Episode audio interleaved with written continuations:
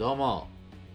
えクリスマスイブに一人で映画を見ることにも慣れてしまった小田敷です。泣いてなんかないです。はいということで最近ね寒いからですかね。休日に家からね出たくないんですよ。めちゃくちゃねなんかででも家から外に出ないとなんかね無駄に一日過ごしたなっていうね感じが感じることが多くなってきて。じゃあこれじゃいけないと思って。ね。強制的に外出する機会を、え、増やそうと思いまして。休日のね前の日までに、えー、映画をクレジットカードでねネット予約するんですよ。でそれそう予約するともう自動的にね引き落とされちゃいますから映画館に行かないとお金が無駄になるっていうね状況をあえて作り出すようにしてましてで早くてあの朝8時台の回とかあるじゃないですかでねそその時間をね予約しとくと、まあ、普通に平日と同じ時間に起きなければならなくなって生活リズムも崩れないしなおかつ休日の一日がすごく長く感じるしね、いいことずくめなんで、ね、おすすめです。しかも、えー、いっぱい映画も見れるということで、今回の座敷映画は見た映画3本、3本も一挙に語ってしまうっていう、はい、詰め合わせパックでお送りします。はい、まずはですね、オリエント急行殺人事件。作品紹介アガサ・クリスティの傑作ミステリーを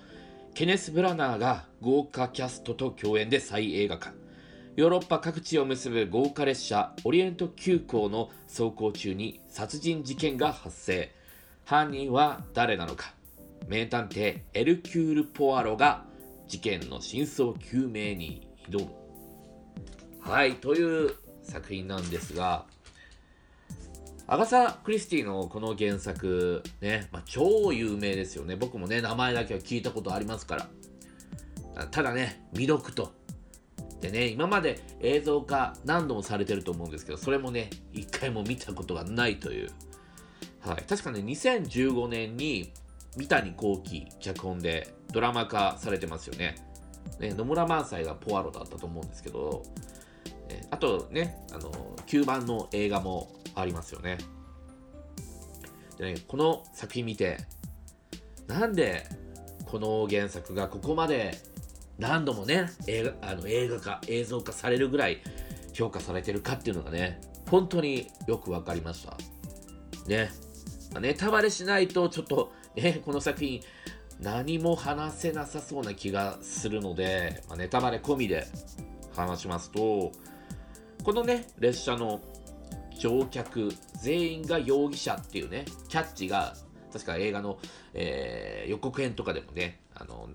流れてたかと思うんですが、で内容的にもね、あの映画の中でポアロがそういう風にね、言うんですよ。この列車の乗客全員が容疑者です、みたいなね。だそこからね、仕掛けが始まってるっていうのが、あ、この原作の凄さなんだなと、ね、で、取り調べがね、始まるんですけど、全員が全員、その乗客全員が全員怪しいんですよね。全員ね、様子がおかしい。まあね、推理劇の作り方って、大体そういうもんじゃないですか。で誰もが怪しいっていう状況を作らないと、まあ、推理して犯人を導き出すっていうね、意味がなくなっちゃいますからね。誰か犯人だっていうのが丸分かりだとね。でも、これってちょっとね、ずるい作り方でもあるかなと。こう演出のための演出っていうか、で、まあ、犯人実はこいつでしたって明かされた後、ね、あ、じゃあ、ああいつの怪しいあの素振りはただのブラフだったのかっていうね、ことよくあるじゃないですか。ね。まあ、犯人の正体、動機とかにはま納得しますけれども、じゃあ犯人じゃなかったやつの、え今までの素振りは何だったんだよって、なんか納得できないなっていうことね。よくあると思うんですけどもこの原作ってねその問題をね見事に解決しちゃってるっていう。ねもう今更ね言い尽くされてることなんでしょうけどえー、アガサやるじゃん。本当に。アガサやるじゃんって思いましたしかもね映像化にすごく向いてる原作だなとも思って俳優の一挙手一投足。細かなセリフのね言い回しとか表情の作り方とかこのね原作の上だといくらでもね怪しい容疑者感を出すことができるんですよね。そういう演技ができる。これはね俳優もね演技の違いがあるだろうし監督もね、えー、演出の付けがいがあるだろうなというふうに思いますね。なおかつこれは原作にはないのかもしれないんですけども、えー、この映画のポアロが冒頭でですね世の中は善と悪しかなくその中間はないみたいなことをね、えー、断言するんですよ。それ聞いてねえー、って思って本当か？っね、むしろね善と悪の区別のつかないことばっかじゃんこの世の中ポアロ大丈夫？ってねちょっとポアロバカにしちゃってたところがあるんですけどでもね、このセリフはやっぱりね、振りでしたね。このオリエント急行殺人事件を通して、え、ポアラは、その善と悪とも取れないものと直面するわけです。なので、この物語がね、また素晴らしいのは、結構なね、年を重ねて、もう経験も積んできたエルキュール・ポアロが自分の価値観をね、揺るがす何かと直面するっていう、その面もね、あるんだなと。で、そ、そこに直面して、で少しね、呆然としながら、記者を降りる、あの、ケネス・ブラナのね、演技も相まって、で、切なさが残るいいエンディングなんですよね。で、ラストシーン、乗客を乗せて、記者が向かっていく先にあるのが、沈む夕日なのか、昇る朝日なのか、わからないんですよね。この演出がね、またテーマにもつながっていて、いいなぁと思いました。ということで、えー、ね、原作未読の僕のような人間も楽しめましたんで、あの、おすすめと言えるんじゃないでしょうか。ね。あとね、美術もいいですよ。記者のね、中の美術とかね、最高でしたね。はい。じゃ次の作品は、えー、否定と肯定。はい。どういう映画かと言いますと、実際に起こったホロコーストをめぐる法廷論争を映画化。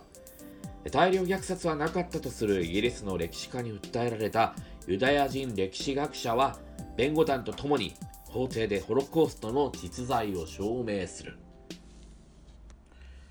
はい、ということなんですかね。はい、ホロコーストもので法廷もの。まあね、これはね、面白くならないわけがないっていうことで、見に行ってきたんですが、結論から言うとですね、えっ、ー、と、面白い、面白くないで語るような映画ではなかったですね。そもそもね、この映画面白くしようとして作ってないと思います。展開を盛り上げるような映画的な脚色もない、してないし、うんただね、ただただ実際にあった裁判を真正面から描いてるんですね。だから、まあ、映画としてカタルシスがないという意見盛り上がりがないっていう意見もわかるんですが僕はすごい真摯な作品だなと思いました。だってねこの映画の根幹が理性的に感情に訴えるんじゃなくてちゃんと歴史を、ね、見つめましょうっていうことだからですこのテーマと作り方映画としての作り方がずれてしまってたらもう元も子もないと思いますんでそこはねあえてのこの映画の作り方なんだと思います。ね、であとこの映画見てね気づかされたのが2つの、えー、意見が、ね、対立する意見があったとしてえー、両論をこう平等に並べ立てるのが正しい議論であって、まあ、それで、まあ、OK だというふうにね僕も思ってたんですがこれはねすごく難しい問題をはらんでいるんだなというふうに思いました。うん、あのこの、え、映画の中の、えー、ホロコースト否定論者アービングさんね。もうあの喋り方がねもう第一声からヒトラーなんですよ。ヒトラーを8歳からねあの8歳の頃から信奉しているというもう筋金入りのヒトラーファンでもうねあのでもヒトラーのスピーチが人を引きつけるっていうのもねあのそれをそのままあの真似してるから結構この人のスピーチ力っていうのもね高いなと、えー、それは思ったんですけども。でまあそのアービングというホロコースト否定論者が、まあ、ホロコーストがあったとする、まあ、証拠とか証言とかの細かい点のね矛盾をチクチクチクチクね指摘してであのその穴をついてひいてはもう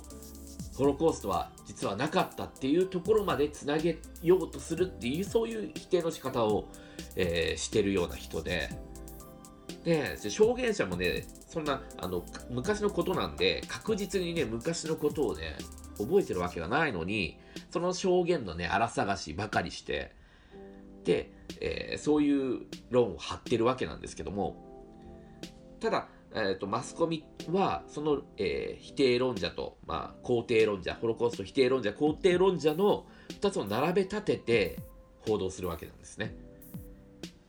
そうするとそれを読んだ人たちとかはホロコーストがあなかったかもしれないんだ、まあ、そこまでいかなくてもそれを主張するに足る証拠があってホロコーストがなかったと、えー、言ってる主張してる学者がいるんだっていうふうにまあ、考えると。もうね、その時点で否定論者からしたら勝ちですよね。でまあもちろんね、何を信じるかはそれぞれその人の自由ですし、えー、それを担保するためにメディアもその両論を平等に報道してるんだと思うんですけども、でもね、よく、えー、理性的に中身をね、探っていくと、アービングの主張っていうのはまあとんでもに過ぎなくて、取るに足らないものだっていうことがわかるわけです。ただ、その取るに足らない主張が、ね、しっかりした根拠と証拠に基づいた主張と平等に新聞で扱われてしまうこの恐ろしさっていうのがね。で、一方で、まあ、世の中で常識とされていたことが本当は違いましたっていうこともね、あり得るので、その線引きってね、とっても難しいとは思うんですけども、まあ、そう考えるとね、メディアはね、やっぱり判断できないわけですから、両論を並び立てるっていう、並べて、え報道するっていう、その報道の仕方しかできないのかなとは思うんですが、うん、でもこのね、問題提起、このメディアのね、あの、あり方の問題っていうのはね、結構これからの日本にとってもね、無視できない問題になってくるんじゃないかなとは思います。はい。で、最後の、えー、作品はですね、勝手に震えてろ。でどういう作品かと言いますと、えー、芥川賞作家、綿谷りさの同名小説を、ちはやふるの松岡真優主演で実写化したラブコメディ。中学時代の同級生、一を思い出しては胸をときめかせている24歳の OL よしか。同期の2に告白されるが、彼との関係に馴染めない彼女は今の1に会おうとする。はい、という作品なんですが、まあ、ラブコメディって言ってますけど、ラブコメディじゃないですよ、これ。もう痛い痛いっていう。見る人が見たらね、もう大やけどする映画なんじゃないかなと思いますけども。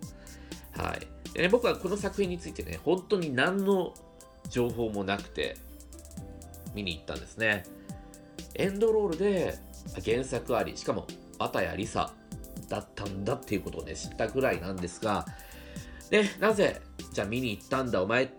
て言うとですね、それはもう何はなくても松岡真優ですよ。ね、松岡真優を堪能したいなら、この1本という決定版、いよいよ登場しました。で、映画初主演なんですって。めちゃ意外なんですけどね。でね、まあ、僕と真優との出会い語っていいですか？語りますね。はい。真優との出会いね。まあ、最初の認識はね、霧島部活辞めるってようでした。あの腰巾着ギャルをね演じてましたけどもいや本当に嫌な雰囲気出すのうまいなこの子っていうねもうめちゃくちゃ、まあ、脇役は脇役なんですけどすごく印象に残って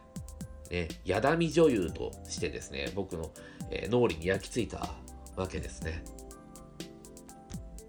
でね、その後、どんどんいろんな作品に出てくるんですが、まあ、映画としては、やっぱり次、ちはやふるですかね。えー、若宮忍役。これ、忍役ね、最高ですね。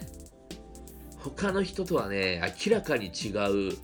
次元で生きてそうな雰囲気がね、もうビンビンに出てる。波の女優がやったら本当にやけどするような天才キャラをあんなに見事に演じることができるんだっていう、本当にね、うん、感銘を受けました。で、今作、勝手に震えてろですね。まずはファーストカット、ドアップでね、松岡真優演じる OL 吉川が映るんですけども、一瞬、え、これ、この子、松岡真優だよね？それでいいんだよねって思った。冗談じゃなくて松岡真優っていうよりもね、本当に疲れた顔の一般の OL、吉川に見えたんです。ね、松岡真優にね、松岡真優が主演っていうことで見に行ってんのに、最初にファーストカットで出てきた顔を、ドアップで出てきた顔を松岡真優だというふうに認識できないというか認識させない演技力ね本当にこの人作品ごとに顔が違うというか、ね、これが憑依型というんでしょうかね特にね私ごときが求めちゃいけないんですっていうセリフがあるんですけどもその時のね一瞬の真顔びっくりしました本当に怖いぎょっとしましたこの人がねシハヤフルでの忍ね、霧島のギャルと同一人物だとはね、本当に思えません。ね、もう今も信じられない。狐につままれたような気分です。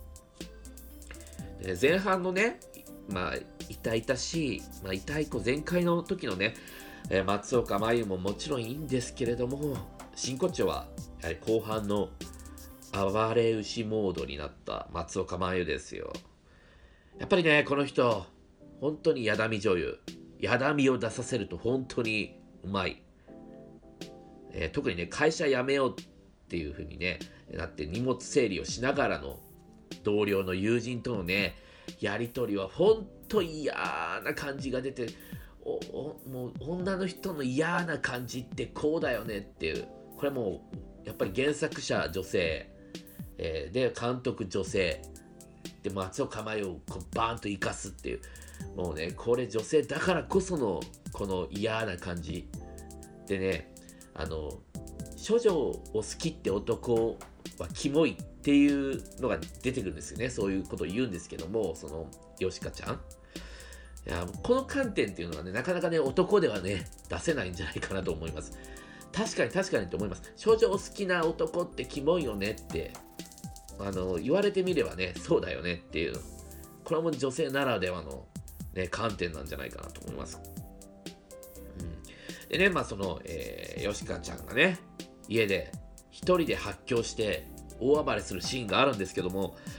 いやもう本当にね、痛々しい、冷静に考えると本当に痛い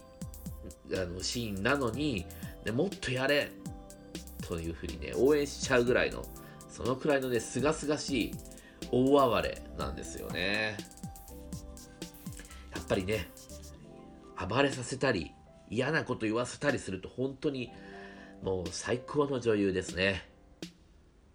あとね、この映画、ラストのキレが素晴らしいです。でここで終わってくれっていうところでね、終わらない映画って案外多いと思うんですよね。その無駄なエピローグいらんだろうみたいな。終わらんのかいっていう、そういう映画って結構あるような気がするんですけども、多分ね、作り手からすると、いろいろ足したくなっちゃうものだと思うんですけど、この映画ね、潔いですね。この、ね、映画もね、ここで終わってくれっていうタイミングがあって、そしたらちゃんとそこでエンドロール突入っていう。いや、素晴らしい。もうこれ、キレありますね。はい。あとね、渡辺大地という俳優にも触れなきゃいけないと思うんですけど、劇中のね、キャラはほとんどフルーツポンチのね、村上、あの、正確に言うと、フルーツポンチの村上が演じるコントのキャラみたいな感じなんですけど、特にリップクリームをよく塗るんですけど、この人。あの、その時の口の突き出し方なんかね、もうまさに、あの、村上を彷彿とさせますけども。で、このバカで、バカな役を見事に演じきってるこの俳優さん、まあ、誰だろうと思ったら、黒猫チェルシーのボーカルということで、ね本当に結構ね、あの規則ジェネレーションとか、いろいろドラマとかも出てるみたいなんですけども、僕に認識、もうしっかり認識したのは初めてで、バンドマンがこんな演技できんの？って、本当にね、異業種の人がこんな演技やれちゃってんだからね、専業俳優にとっちゃたまったもんじゃないだろうなと思いました。うん。で、演出がね、優れてるのももちろんあるんでしょうが、前半は全く好きになれなかったこの2というキャラが、後半はね、可愛らしく愛すべきキャラに転換されてたのもね、やっぱりこの渡辺大地の演技力あってこそだこそなんじゃないかなと思います。はい。ということでね、今回3本駆け足でお送りしました。そろそろね、年間ランキングなんかもね、ちょっと考えなきゃいけないなと思ってるお出し機でした。またね